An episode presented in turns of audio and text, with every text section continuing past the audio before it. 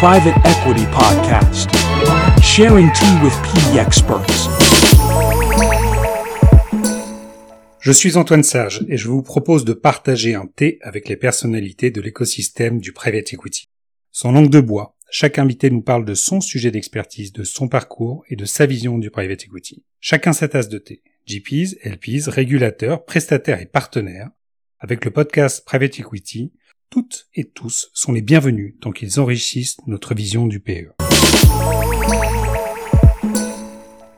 Pour ce sixième épisode de Private Equity, nous avons le plaisir d'accueillir Denis Ferrand, économiste et directeur général de Rexecode, qui depuis 60 ans est le centre de recherche pour l'expansion de l'économie et le développement des entreprises. Denis, vous avez commencé votre carrière d'économiste après avoir obtenu un doctorat à l'université Pierre Mendès France de Grenoble, au cours duquel vous avez mené des études de terrain en Thaïlande et en Corée du Sud. En 2000, vous avez rejoint Rexecode en tant qu'économiste. Depuis, vous avez gravi tous les échelons et en êtes devenu le directeur général et directeur de la conjoncture. Fort de votre conviction d'enseigner, vous enseignez en cours d'analyse de la conjoncture à l'Institut de gestion de patrimoine de l'Université Paris-Dauphine. Aujourd'hui, vous êtes aussi membre de la commission économie, compétitivité et finances du MEDEF, du Conseil d'orientation pour l'emploi en tant que personnalité qualifiée et depuis décembre 2020 du Conseil national de l'industrie. Denis, nous sommes ravis de vous accueillir pour ce nouvel épisode de Private Equity. Soyez le bienvenu. Merci beaucoup.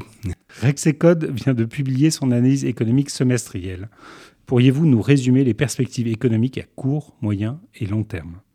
À court, moyen et long terme, on ne va pas avoir les mêmes, euh, les mêmes aperçus. Euh, que on va avoir un moment qui va être compliqué à passer. Euh, après avoir eu une période quand même tout à fait positive qui avait été cette période de rebond économique à la, à la sortie du, du, confinement. Un rebond qui a été très fort, mais qui a généré aussi le passage euh, dans une phase inflationniste qui appelle désormais une correction au travers euh, bah, notamment d'une remontée de taux d'intérêt. S'ajoutent à cela euh, les tensions géopolitiques que l'on connaît tous, les difficultés sur le secteur de l'énergie. Et en fait, on est en train de glisser progressivement de l'été indien qui avait été cette période de rebond post-confinement oui. à un risque d'hiver sibérien. Mais l'hiver sibérien, ça dure à court terme. Euh, il faut s'interroger au-delà sur le, sur le moyen, sur le long terme et se demander quelle est aujourd'hui la, la capacité à accroître de, de, nos économies, et en particulier de, de l'économie en France. Euh, c'est pas un hiver, mais c'est quand même plutôt un, automne de croissance que l'on connaît dans, dans, nos pays, avec des rythmes de croissance que l'on peut espérer au mieux aux environs de, de 1% sur, sur le moyen terme.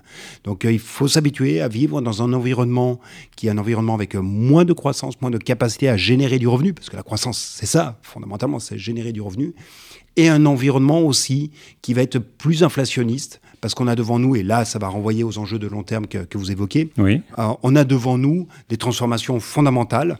Euh, on pense évidemment en premier lieu aux transitions énergétiques, transition euh, numérique, euh, vieillissement démographique. On a tout un ensemble de, de, transformations à mener qui vont véritablement façonner l'horizon de, de, la croissance des 20-30 prochaines années. Espérons que cet hiver sera bref, mais en effet, les, les tendances de fond que vous évoquez sont malheureusement euh, clairement identifiées aujourd'hui et il s'agira de pouvoir les prendre correctement en charge. Ouais. Euh, Denis, au regard de votre positionnement assez singulier euh, vis-à-vis -vis de l'économie en général, euh, vous avez un poste d'observation qui est tout à fait privilégié. Comment définiriez-vous le private equity en quelques mots?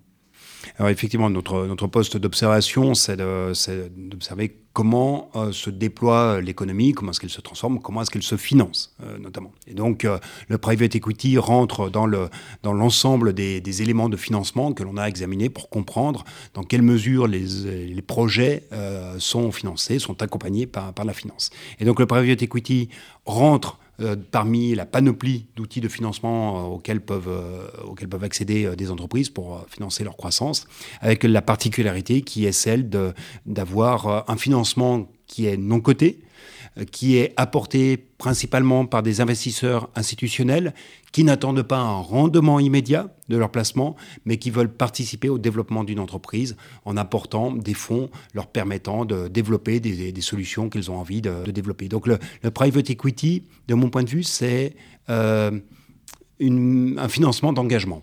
D'engagement au, regard de, projets que des entreprises mettent en avant et voient comme étant les solutions adaptées aux défis que l'on a, que l'on a à conduire.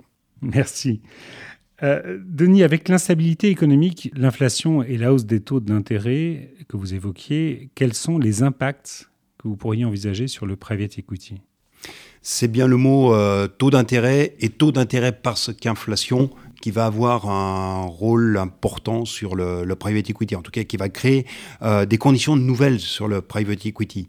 On a vu euh, notamment en 2021 des collectes qui étaient tout à fait records. On l'a vu en Europe, on l'a vu aux États-Unis où il y avait eu notamment des émissions euh, d'actions qui étaient absolument faramineuses et également des, des, apports au fonds de private equity vraiment considérables l'année dernière. Mais c'était encore dans un contexte où le rendement était nul ou quasi, euh, quasiment nul le rendement sur du taux d'intérêt. Euh, désormais, on, change, on a changé d'environnement parce que l'inflation est revenue et elle va être là encore quelques temps. Et parce que cette inflation est forte, il y a une réaction des banques centrales qui passe par un relèvement de taux d'intérêt. Et c'est là où il va y avoir un impact sur le private equity qui va être un impact en différentiel. C'est-à-dire que est-ce que le rendement qu'apporte le private equity à l'horizon de 5 à 8 ans ou 10 ans. Mhm. Est-ce que le rendement du private equity, relativement au rendement qui sera apporté par un placement sans risque, qui est devenu un peu plus rémunérateur du fait de la remontée de taux d'intérêt, est-ce que ce rendement garde toujours son avantage? Et c'est là le, le principal défi, me semble-t-il, qui va s'adresser au private equity, qui est celui du pincement de, de, cet écart entre le, rendement du sans risque et le rendement du private equity, qui là encore, hein, comme je vous le dis, c'est d'un côté un rendement sur de l'engagement, le private equity, par rapport au rendement de la sécurité. Et euh, c'est bien cette, cette, euh, cet écart qui va se resserrer. Merci. Euh, Denis, y a-t-il des mesures préventives qui pourraient être prises par les acteurs du private equity afin d'éviter de souffrir de cette récession, et notamment au regard de leur portefeuille des sociétés que ces fonds de private equity accompagnent Alors, je, n'ai pas d'éléments qui me viennent, euh, spontanément à, l'idée. Euh, peut-être une attention au type de financement, enfin quand, euh, quand, on, quand on est un fonds qui va contribuer au private equity, une attention à la manière dont on va soi-même constituer les fonds que, que l'on apporte. Donc, euh, euh, c'est pas forcément le moment d'avoir de surpondérer une, une, part variable à des, des levées de fonds. C'est quelque chose parce que les, remontées de en dette, en dette, oui, pour la, pour la, pour la partie en dette. Donc là, là, on a un enjeu vraiment d'équilibre. Euh, peut-être également les, les, enjeux de couverture des du private equity, en fait, de ce que l'on peut faire, qui va peut-être de couverture de taux ou... de couverture de taux, oui, tout à fait. donc c'est ça peut-être des enjeux, mais euh, je ne vois pas tellement de, caractère préventif, surtout que euh, la récession, elle est là. Mais c'est l'essence même du private equity que de se projeter sur du long terme. Or, on sait que dans le long terme, il y a des passages, il y a le passage du cycle économique qui fait son œuvre. Et un cycle économique, ce n'est pas qu'une phase haussière, c'est aussi une phase baissière.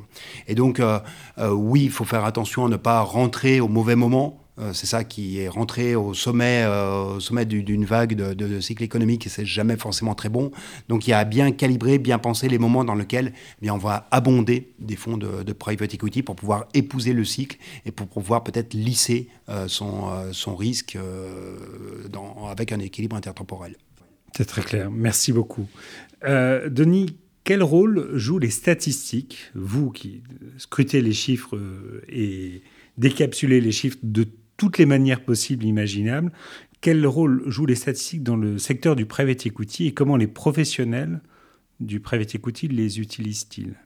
Alors, je vais vous faire une confidence. Euh, il y a quelques années, alors évidemment, euh, parler de quelques années pour une industrie qui évolue aussi vite, ça fait, euh, ça fait Mais il y a quelques années, je m'étais intéressé au secteur du, private equity pour essayer de voir quels étaient, quelle représentation je pouvais m'en faire, quelle masse en jeu, qui est-ce qui, est qui investit, avec quel financement.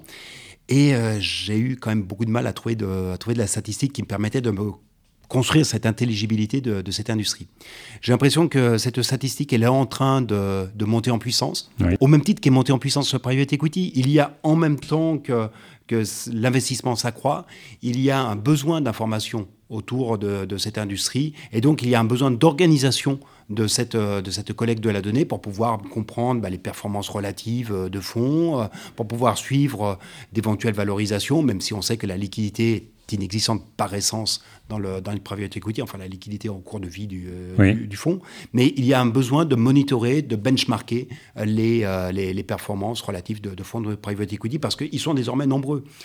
C'est peut-être la profusion d'acteurs, également les montants investis de plus en plus élevés qui appellent une observation statistique de plus en plus fine des performances des entreprises qui sont les cibles, mais également des fonds qui vont allouer les, les, les, fonds dédiés au private equity. Et à cela, on pourrait évidemment ajouter cette notion de retail, euh, cette arrivée d'investisseurs non institutionnels euh, sur cette classe d'actifs et qui démontre euh, très clairement un intérêt pour les investissements tangibles représentés par le private equity et ces investissements dans une économie réelle qui, semble-t-il, les intéresse beaucoup aujourd'hui.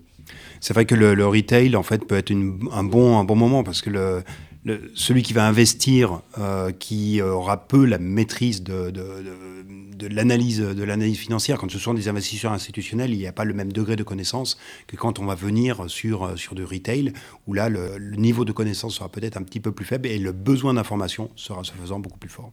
Et d'esprit de synthèse et de didactisme, nous le souhaitons.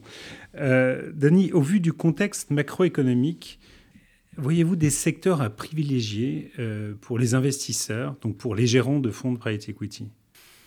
Alors, Justement, je pense que ça peut faire le pendant avec la première question que, que l'on avait abordée sur justement les enjeux de long terme. Quand on parle de private equity, on parle de long terme. Qu'est-ce que sont les défis que l'on a à long terme? Ce sont les défis euh, qui nous concernent tous. Euh, le premier d'entre eux, c'est évidemment le défi de la transition, euh, la transition environnementale, la transition énergétique, pour faire face au climat. il y a à développer des solutions. Il y a profusion de solutions qui se mettent sur la table. Mhm. On ne sait pas lesquelles seront, les, seront gagnantes à 5, 10, 15, 20 ans. Et donc, il y a un enjeu aujourd'hui pour le private equity qui, me semble-t-il, doit être euh, l'acteur, ou en tout cas l'un des acteurs principaux du financement de la transition énergétique. Parce que la transition énergétique, c'est un risque qui est fondamental, c'est un risque dont on ne peut s'affranchir, il faut venir dedans, mais on ne sait pas encore quelles sont les solutions stabilisées face à ce risque. Mmh. Et donc, euh, cette transition, c'est comme toute transition, bah, ça ne se finance pas par de la dette ça se finance par du haut de bilan. Et donc, s'il y a un secteur sur lequel eh bien, les, partenaires ont à s'interroger sur la contribution qu'ils peuvent avoir, c'est véritablement sur cette dimension de, transition énergétique. Évidemment, il y a les industries qui sont euh, euh, les industries habituelles dans lesquelles peuvent investir le fonds de private equity. Et là, les, partenaires font leur travail en identifiant les, entreprises qui seront le plus performantes. Et là, on va dire, c'est le, le travail habituel. Mais le travail original, c'est véritablement celui qui consistera à savoir identifier quels sont les apporteurs de solutions pertinentes pour faire la transition énergétique. Et les, solutions ne pourront se développer qu'à partir du moment où elles pourront s'appuyer sur des fonds propres euh, importants. Les fonds propres, ça sera de toute façon une part de risque beaucoup plus importante, bien entendu, mais euh, là encore, c'est le sel du private equity. Et on peut reconnaître en effet aujourd'hui une poussée euh, absolument considérable, et cela fait un, peu plus d'une dizaine d'années désormais, des questions et des problématiques d'ESG, de la prise en compte des critères ESG dans les investissements de private equity. Il ne s'agit donc plus simplement d'avoir une performance financière, mais d'être capable de mesurer les externalités et d'être capable de donner une direction à ces externalités, euh, notamment en réduction d'impact environnemental, mais aussi sur la dimension sociale et bien évidemment de gouvernance, mais qui est plutôt un secteur sur lequel le private equity a été euh, historiquement, c'est plutôt bien illustré. Oui.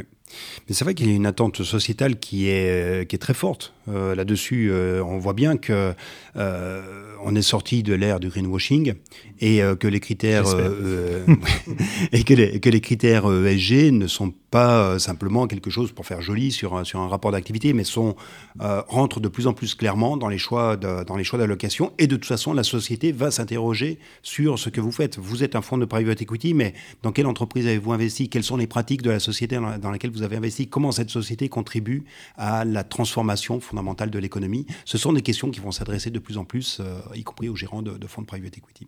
Merci. Denis, comment voyez-vous la classe d'actifs du private equity à 10 ans et quels sont selon vous les grands enjeux auxquels cette classe d'actifs et les acteurs du private equity euh, doivent faire face?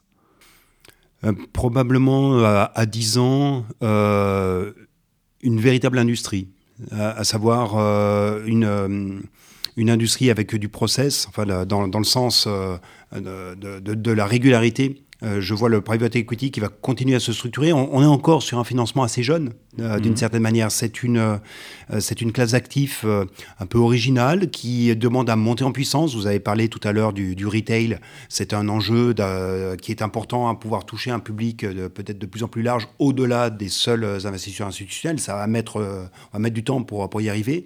Mais il y a probablement une appétence de plus en plus importante parce que quand bien même il y a une remontée de taux actuellement, euh, à long terme, on sait très bien que le rendement, si on veut du, rendement, il faudra aller le chercher en prenant un peu plus de risques. Donc il va y avoir une appétence de plus en plus forte, me semble-t-il, pour ce type de, pour ce type de, placement.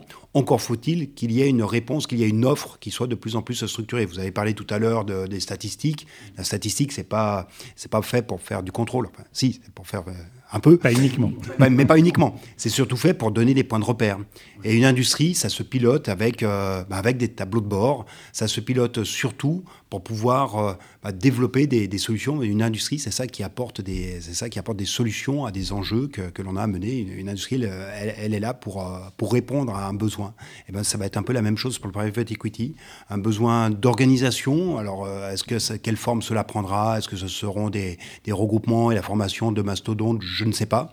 je n'en ai aucune idée, mais c'est une industrie qui va continuer sa structuration en se professionnalisant encore plus que ce qu'elle ne l'est euh, déjà.